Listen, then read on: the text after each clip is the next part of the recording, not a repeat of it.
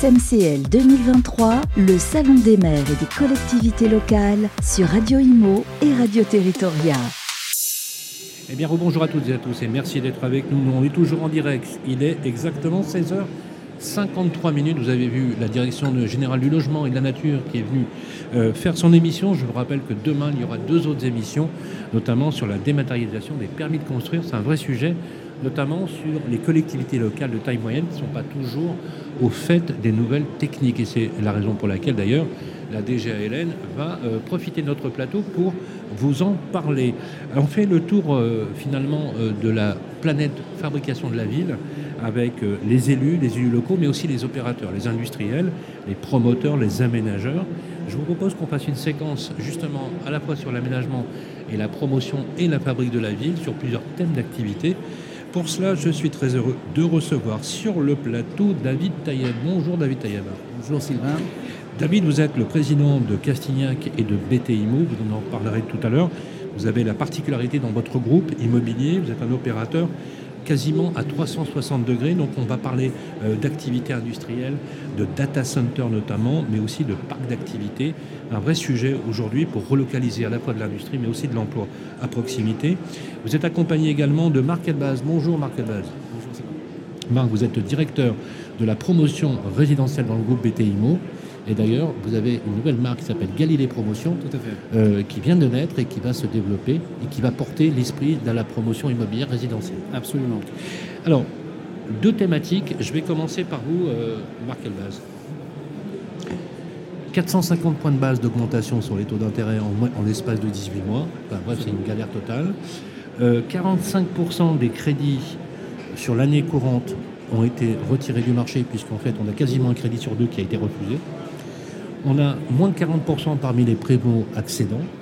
Je parle de fabrication de logements neufs, hein, essentiellement, qui provoque une compression des prix sur l'ancien et une demande locative à un tel niveau qu'aujourd'hui, ben, il n'y a, plus, où se loger, il n'y a plus où louer. Euh, je vous donne un chiffre que l'on a vu la semaine dernière sur euh, Sud Radio. Pour un dossier euh, qui était mis en location dans un arrondissement de Paris, il y avait 231 dossiers de, candidature. C'est juste énorme. Moi, la question que je vous pose, vous qui êtes à la tête du pôle promotion du groupe, comment on fait pour loger les Français maintenant? Bah, Effectivement, on est aujourd'hui sur une situation très difficile qui va devenir, à mon sens, critique pour la simple bonne raison qu'en parlant des taux euh, et l'augmentation des taux, les promoteurs sont, euh, sont embêtés, voire, euh, voire, plombés à deux niveaux. Déjà, le premier, c'est le, financement même des opérations. Et surtout, c'est qu'aujourd'hui, le chiffre d'affaires d'une opération de promotion résidentielle, mais comme d'autres, secteurs, c'est qui va acheter et comment on va acheter et combien on va acheter. Aujourd'hui, le problème, c'est qu'on parle de, de nombre de refus, mais on ne parle pas du nombre de personnes qui ne se présentent pas dans le cadre de l'emprunt et qui se disent ben, on va rester sur notre logement actuel, on va tenir, on va tenir le temps de voir ce qui va se passer. Il n'y a plus de rotation comme euh, absolument. Les, les, personnes qui sortent du marché locatif pour acquérir de la propriété, par exemple, qui créent en fait une, un marché fluide, ça s'est bloqué complètement grippé. Absolument, et ça tend encore plus le marché locatif. Et le fait d'accéder à la propriété devient un véritable problème et devient un véritable parcours du combattant dès lors qu'il est possible, ce qui n'est pas le cas. Aujourd'hui, les banquiers sont pas. La période de transition crée un frein euh, à l'obtention d'un crédit et ça crée une vraie difficulté pour les promoteurs. Pour le parcours résidentiel, effectivement, bah, aujourd'hui. Les, promoteurs, c'est 40% d'activité en moins. Est-ce que ça veut dire qu'aujourd'hui, la promotion immobilière telle qu'on l'a connue, Marc base, elle est en danger? Elle est complètement en danger parce qu'on parle de, de l'actualité, c'est-à-dire sur les projets qui ont déjà été initiés, signés et lancés.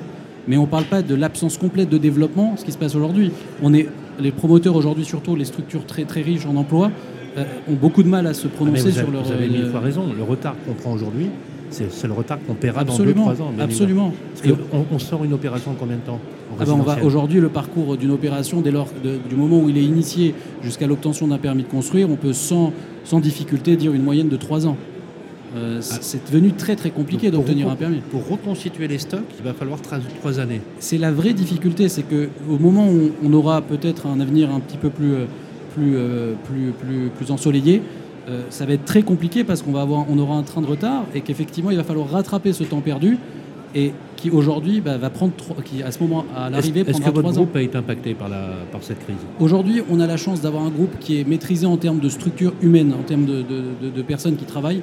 Et on est un groupe, euh, on arrive quand même à. On a gardé cette, euh, cette, cette gymnastique. On, qui, on a une agilité qui nous permet de nous positionner sur des, des ce qui n'est pas, le cas, ce qui est pas le cas de certains de vos confrères qui ont déjà jeté l'éponge depuis quelques temps. Bah, effectivement, donc déjà ils n'ont pas eu le choix, mais on a sur aujourd'hui des permis obtenus avec des négociations qui ont été faites par le passé, mais qui ne correspondent pas aujourd'hui au chiffre d'affaires attendu. On a des lancements de commercialisation qui peinent aujourd'hui à, à tenir le coup. Il faut bien comprendre que lorsqu'on a eu une GFA, une garantie financière d'achèvement, où la banque nous demandait 60% de pré-commercialisation, euh, il reste les 40% à commercialiser, sachant que la marge d'une opération de promotion moyenne, elle est entre 6 et 8%. C'est sur, les, sur 100 logements, c'est les 8 derniers qui créent notre ah C'est clair, c'est clair. Donc c'est une vraie difficulté. Alors justement, on en parlait avec les élus locaux. Alors vous qui, êtes le président du groupe, vous portez la vision stratégique de votre groupe. Euh, les élus locaux aujourd'hui disent euh, on entre dans une vision dans laquelle on demande aux bailleurs sociaux, aux bailleurs en loyer intermédiaire ou en accession à la propriété, d'acheter en bloc, parce qu'ils ont perdu la compétence de la construction. Moi, j'ai connu une époque où les bailleurs sociaux construisaient. Euh, je ne sais pas si vous l'avez connu vous aussi, mais, avec le temps, aujourd'hui, on a recours. Donc finalement, vous, en tant que promoteur, David Tayeb, vous remplissez une tâche sociale, finalement, parce que vous suppléez à, une certaine forme de carence. Est-ce que vous, est qu'aujourd'hui, et c'est le sens de ma question, vous faites comme les autres promoteurs, vous vendez des immeubles en bloc aux bailleurs sociaux? Oui, mais si vous voulez, on avait la stratégie dès le départ d'acheter et de, pré-commercialiser des appartements à des prix modérés, ce qui nous permet de répondre aux, ventes en bloc. Si notre stratégie était des, ventes de, biens de prestige ou des biens intermédiaires plus, automatiquement on était plus impacté par la crise. Nous, depuis le départ, on est dans des, zones et des, prix qui restent modérés, qui permettent de vendre en bloc euh, avec bien sûr des marges beaucoup plus euh, petites, et nous avons une petite structure qui permet d'être plus flexible que d'autres. Donc, donc l'agilité qui caractérise votre groupe aujourd'hui, c'est ce, qui vous permet de surfer sur la vague. Voilà, on peut dire qu'on passe plus facilement cette euh, mauvaise passe, cette crise, cet orage. Je vais revenir vers vous, euh, Marc. Justement, vous, vous avez la particularité d'avoir d'autres classes d'actifs sur lesquelles vous travaillez. Est-ce que dans la vision d'une entreprise saine, c'est bon d'avoir une vision un peu plus, euh, un peu plus élargie? Ça reste encore une fois de la flexibilité. Je vous donne un exemple. Un terrain qui est proche d'une agglomération d'un centre-ville peut servir demain, si le logement ne, s'y prête pas pour des raisons euh, du marché, de, des clients, on peut le transformer en parc d'activité qui a besoin, lui, d'être proche de, la ville, parce que c'est toutes des petites PME locales qui s'y installent. Donc on peut transformer ça en parc d'activité. Après, pour les autres types, euh, typologies de terrain, on ne peut pas le faire. Par contre, on essaie de voir aussi peut-être transformer ces logements peut-être en activités de sport. On a un projet de, d'immeuble de sport vertical, donc de faire tout, euh, toute la verticalité, tout le sport en verticalité. Exemple. Bah, un immeuble de 6 étages dédié au sport 100% avec euh, sur les côtés de l'immeuble de l'escalade, du, parachute ascensionnel, et tout l'immeuble, sur chaque étage, il y a une typologie de sport ou plusieurs sports. Et donc les gens peuvent aller de 7 à 77 ans faire du sport avec les grands-parents, les parents, avec tout le monde, toute la famille, c'est familial. Et donc ça, cette, typologie de produit peut remplacer un immeuble de logement. Ce produit-là, c'est une innovation hein On essaye. Mais est-ce qu'il y, a un bâtiment qui a déjà été construit bah, si vous voulez, quand on a des problèmes, bah, on trouve des solutions. c'est un peu l'avantage en France. Mais c'est génial comme, idée. Mais est-ce que c'est comme l'idée, vous m'aviez parlé d'un projet sur lequel vous étiez qui s'appelle Smart Stadium. Est-ce que ça fait partie aussi de cette idée? Ça fait partie des, solutions qu'on peut trouver à des problématiques. À l'époque, il, il y avait un problème, il y a toujours un problème pour les stades non utilisés, et on a trouvé une solution à ça. Néanmoins, il y a un problème juridique sur ce dossier, mais euh, qu'on essaie de trouver, sur on essaie de trouver même pour le juridique une solution. Quel est le rôle des parcs d'activité exactement? Est-ce qu'aujourd'hui, parce que quand on interroge les élus, ils vous disent, alors on a les deux sons de cloche, on a des élus qui disent on a trop de parcs d'activité, on veut, on veut remixer, redévelopper de la mixité. Sous-entendu, dans le parc d'activité, il faut qu'il y ait une proximité très rapide avec le logement, voire même des empattements dans lesquels vous avez de l'entreprise, du logement, du commerce et même, de l'éducation ou du loisir. Est-ce que aujourd'hui, la tendance telle qu'on l'a connue sur les parcs d'activité ne va-t-elle pas évoluer vers plus de mixité fonctionnelle? Oui, mais ça veut dire que la typologie de parc d'activité va changer, va muter. Et donc, si vous voulez, le parc d'activité à l'ancienne va devoir trouver une transformation aussi, et on y travaille. Donc on travaille sur une transformation d'un parc d'activité avec des spécificités euh, par endroit, en fonction de l'endroit, on fait telle typologie de parc d'activité ou une autre. Donc on répond à la demande locale des, des entreprises. Donc on ne, fait pas un produit après on, on s'adapte, on s'adapte à la, demande locale, on adapte le produit.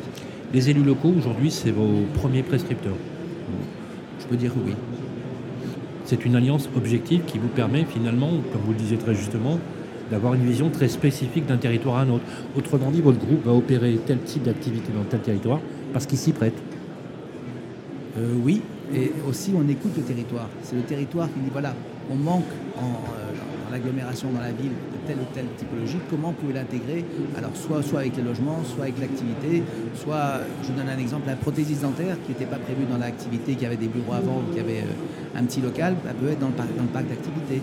Euh, il y a plein d'autres métiers, d'autres typologies de métiers qui étaient avant en centre-ville ou autre, qui vont partir dans un parc d'activité. On peut avoir une activité, des activités médicales en parc d'activité, oui, c'est possible? Oui, bien sûr. Oui, c'est pas du tout antinomique. C'est pas antinomique. Alors, est-ce que.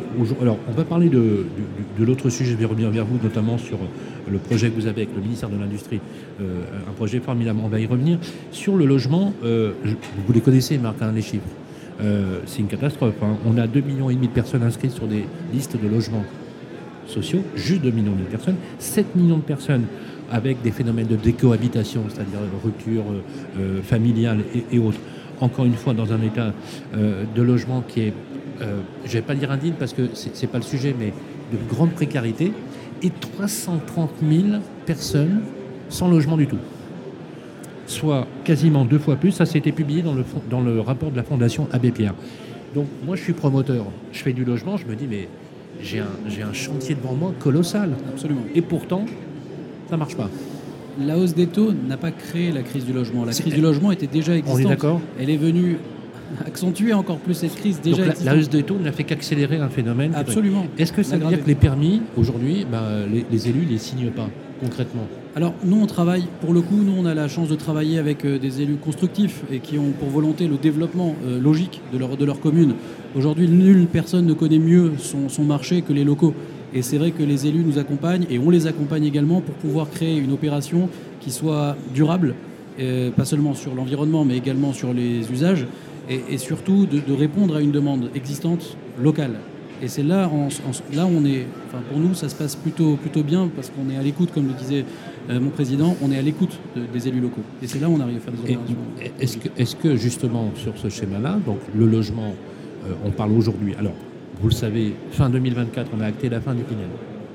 Rien, rien ne va le remplacer. Rien, hein. rien. Il reste encore dans, le, dans les cœurs de ville euh, des opérations en Malraux, vous connaissez hein, le principe, du déficit foncier.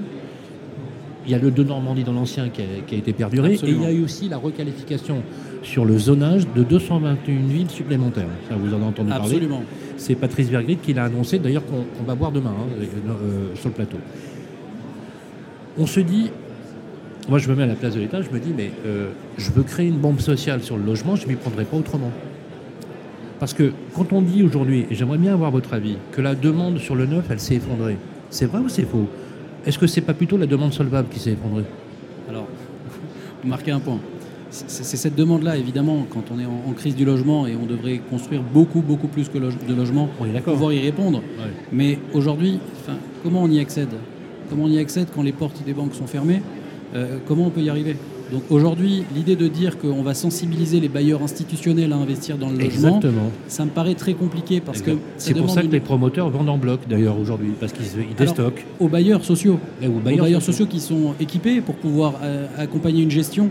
Mais pour un bailleur institutionnel qui n'a pas d'agréments sociaux, ça demande une gestion. Quand vous investissez un certain, un certain chiffre, vous attendez quand même un rendement ce qui n'est pas le cas du logement parce qu'effectivement, quand aujourd'hui, surtout dans une crise, on est capable d'investir à des rendements à 6,5 et 7 en Ile-de-France, quand on vous propose un rendement. ce qui est déjà, ce qui est déjà, très bien. C'est le marché, mais ce qui est, mais compte tenu du marché d'aujourd'hui. Oui, compte tenu du marché. Ça reste, une, ça reste le marché. En réalité, nous, on s'adapte au marché. Parce qu'effectivement, les taux ont beaucoup augmenté. C'est-à-dire que le, rapport, il est moindre finalement. Oui, oui, non, mais voilà, vous avez raison de le rappeler. tout est proportionnel. Absolument, euh, absolument. je veux dire, euh, Ce c'est pas les opérateurs qui profitent de la situation. C'est qu'aujourd'hui, ils ont des contraintes différentes. Avec David, parce que vous êtes beaucoup plus jeune que nous, hein, a priori, avec David Tavierne, on a connu quand même des époques où on empruntait à 14 ou à 15. Hein. donc, il euh, faut aussi bien replacer. Vous avez, non, mais vous avez raison de le rappeler, parce que quand on dit qu'on fait du 6 ou du 7% sur du Paris euh, ou en zone périurbaine ou sur la première couronne, on dit que c'est élevé. Mais en fait, il faut, il faut bien voir le taux, les taux d'intérêt. Ah, bah bien sûr. Et, il faut pouvoir y accéder. Alors, absolument. pouvoir être solvable. C'est pas, pas si évident que ça. Et le montage est précis.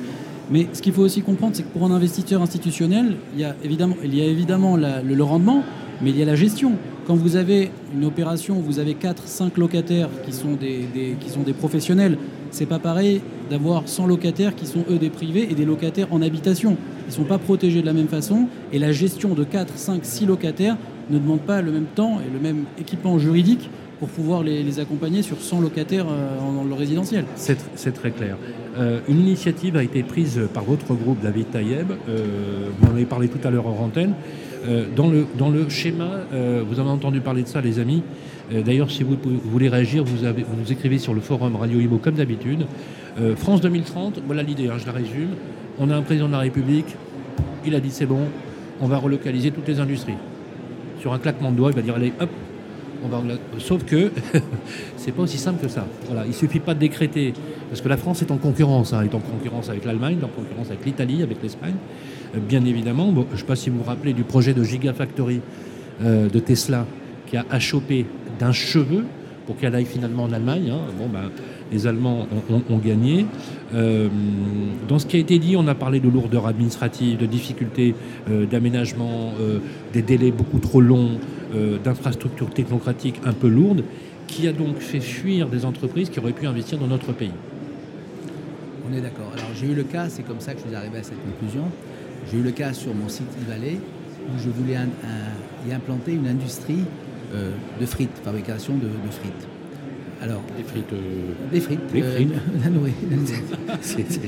c'est une industrie qui était avec 350 millions d'investissements et 600 emplois. Hein. Donc, si vous voulez. ça donne la frite, mais voilà. c'est. Donc, on, on consomme aussi. non, mais j'adore votre métier parce que. Non, mais vous avez un métier en or. Vous faites de la frite le matin et vous faites de la technique de data center l'après-midi. Voilà, on peut tout faire. C'est ça, c'est ça le grand écart. Donc 350 millions. 350 millions d'investissements, c'était une vraie industrie. Euh, et en plus, ça aidait, si vous voulez, le tissu local des, agriculteurs, parce que dans, les Hauts-de-France, la pomme de terre est aussi quelque chose qu'on cultive régulièrement. Et donc, c'était parfait. Et on s'est heurté devant, si vous voulez, des complexités administratives qui sont la loi, et donc nul n'est censé ignorer la loi et passer outre. Donc, si vous voulez, on est passé par tout le schéma administratif et ça a fait des longueurs. Et cette longueur allait dire que il fallait trois ans pratiquement pour aboutir à, l'industrie. Et donc, qu'est-ce qui s'est passé?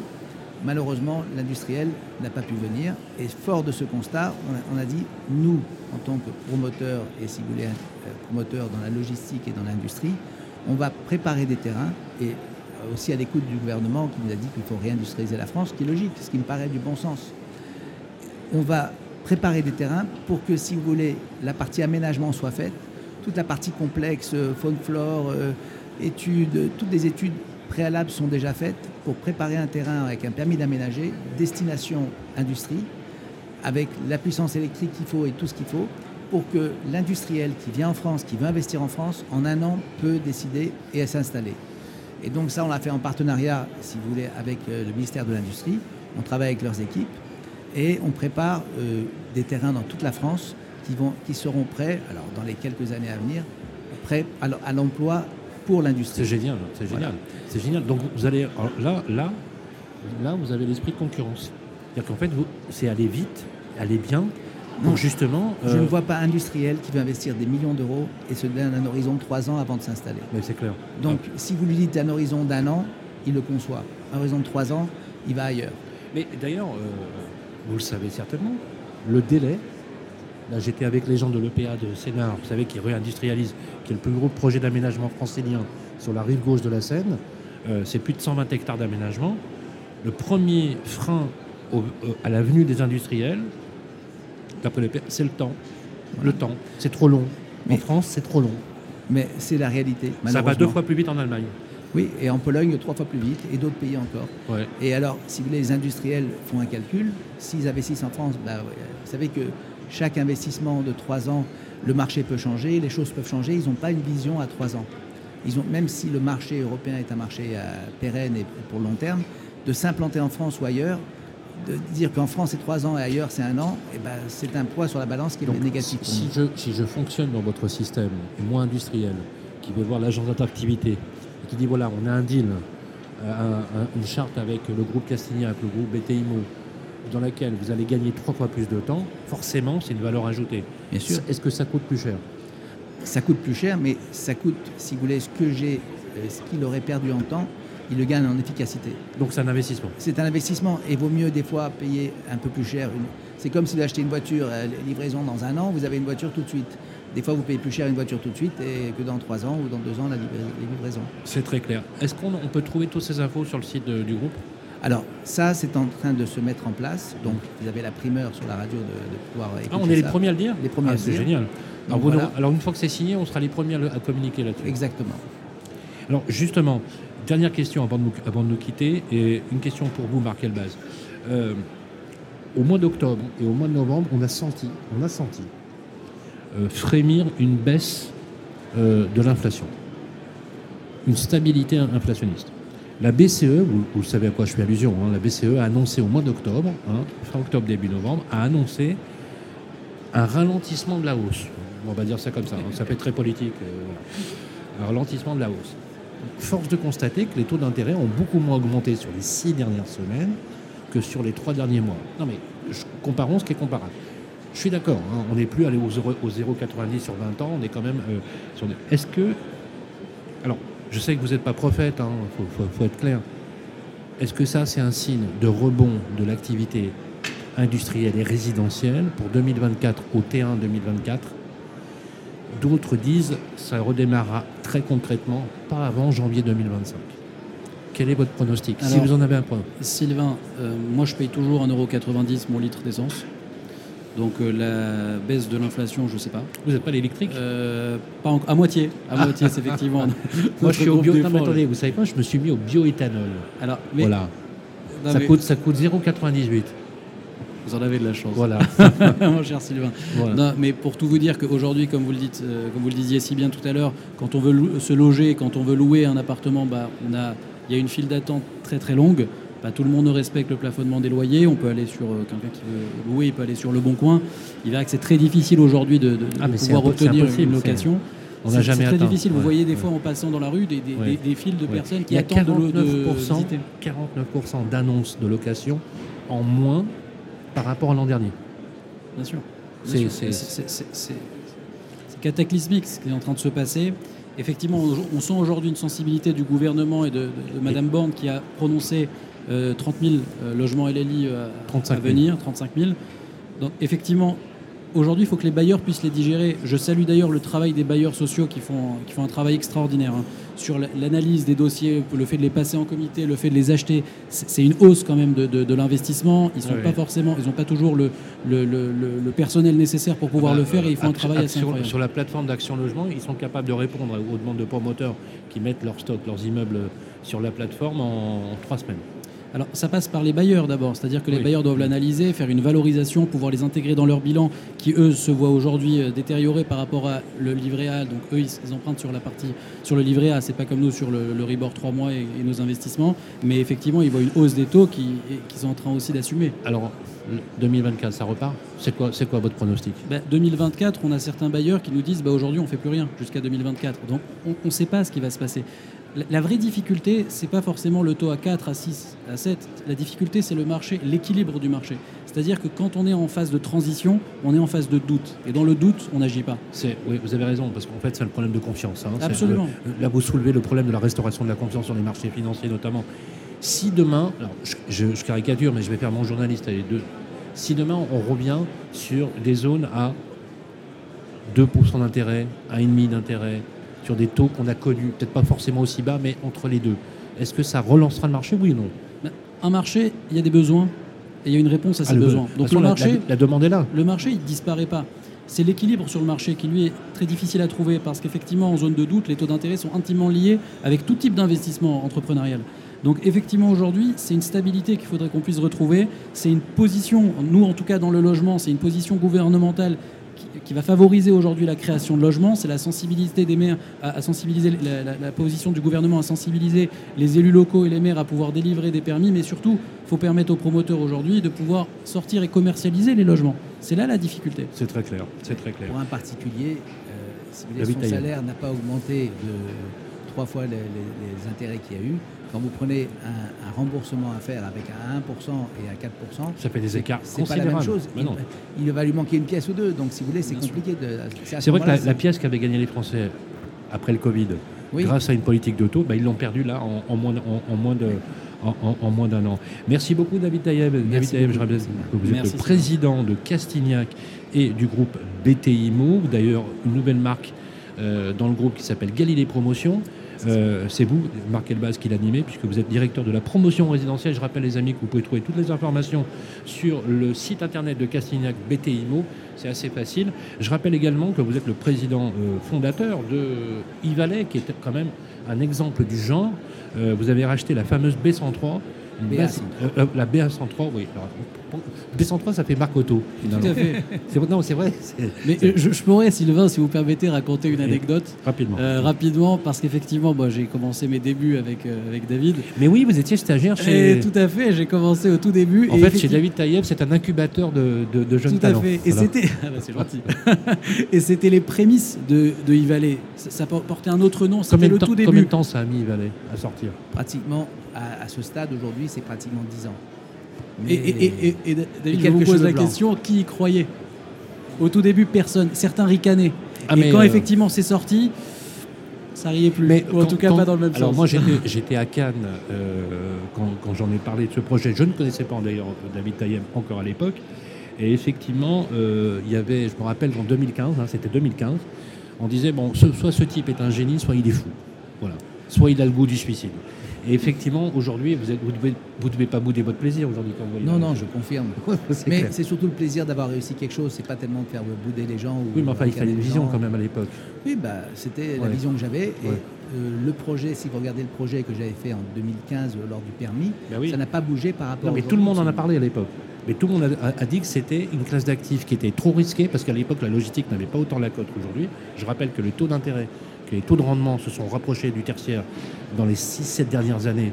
Donc du coup, les investisseurs sont allés vers la logistique, mais à l'époque où vous le faisiez, il n'y en avait pas beaucoup, vous le savez ça. On est d'accord. Et la localisation, c'est bien. Oui, mais la localisation, mais au-delà de la localisation, vous aviez forcément une vision du marché, David Taïeb. Oui. Vous n'êtes pas allé sur la logistique en vous réveillant le matin. Si vous voulez, j'ai pris, si vous voulez, j'ai bien pris le coup d'Internet. Et j'ai vu que c'était un potentiel énorme et je savais que la, le futur était dans, les, ventes par Internet. Pourquoi les autres n'y ont pas pensé Non, ils n'y croyaient pas. C'est pas qu'ils n'ont pas pensé, mais ils n'y ont pas cru. Quand c'est une nouveauté, bah, vous donnez, j'attends, j'attends, je vais voir un peu le futur. Moi, j'y ai cru.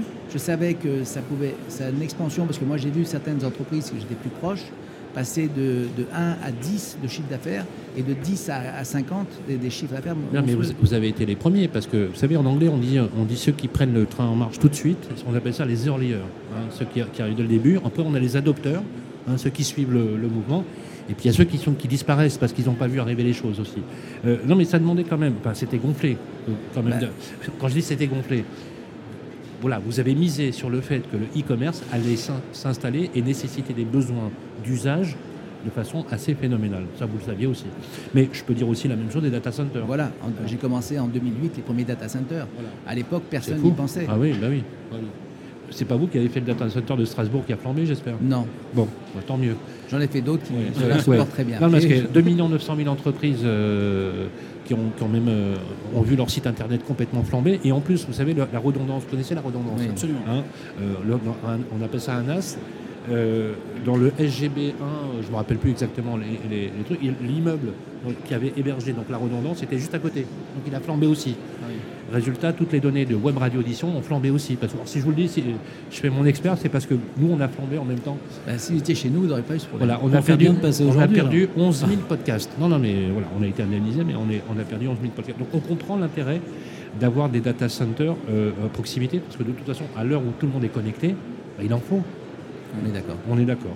Merci beaucoup. Donc toutes les informations sur euh, Internet, bien évidemment.